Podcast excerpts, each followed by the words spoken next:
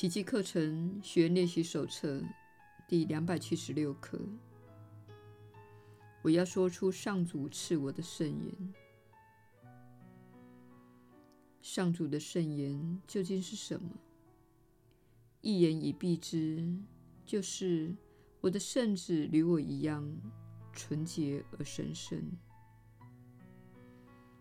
为此，上主才能成为爱子的天父，因为他就是由爱中所生出的。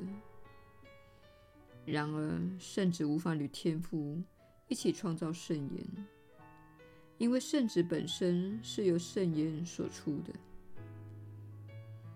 愿我们接纳他的天赋身份，其余的自然会一并赐给我们。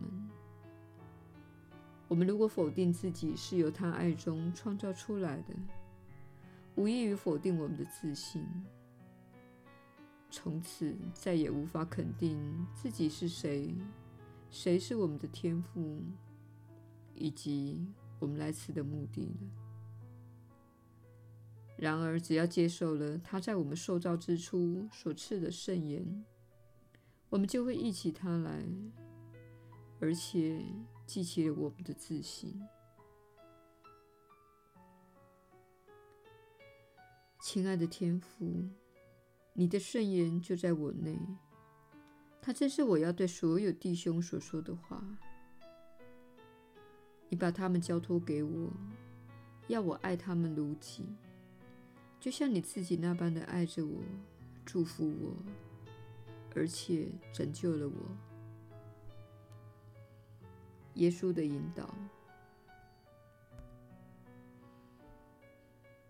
你确实是有福之人。我是你所知的耶稣。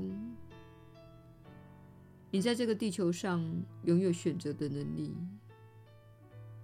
你可以恨，也可以爱；你可以批判，也可以宽恕；你可以前进，也可以停留，因为这是一个二元的世界。我们在此教导你超越二元的性质，超越对善与恶的信念，并了解到你们全是根据上主的形象所造，在他的眼中，你们都具有同样的价值，而上主就是在这宇宙中创造生命的仁慈力量。当你看到人们做着你心目中的坏事，你很难接受这个观念。当你看到你所认为的粗鲁或讨厌的人，你很难接受这个观念。但是，请了解，那些情况都只是错误的想法表现在行为中，正如你也犯过错一样。你们都了解这种情况。而你希望自己这一生中所做的任何错误判断都能够得到宽恕，所以宽恕是你必须给出的礼物，这样你才能收到这份礼物。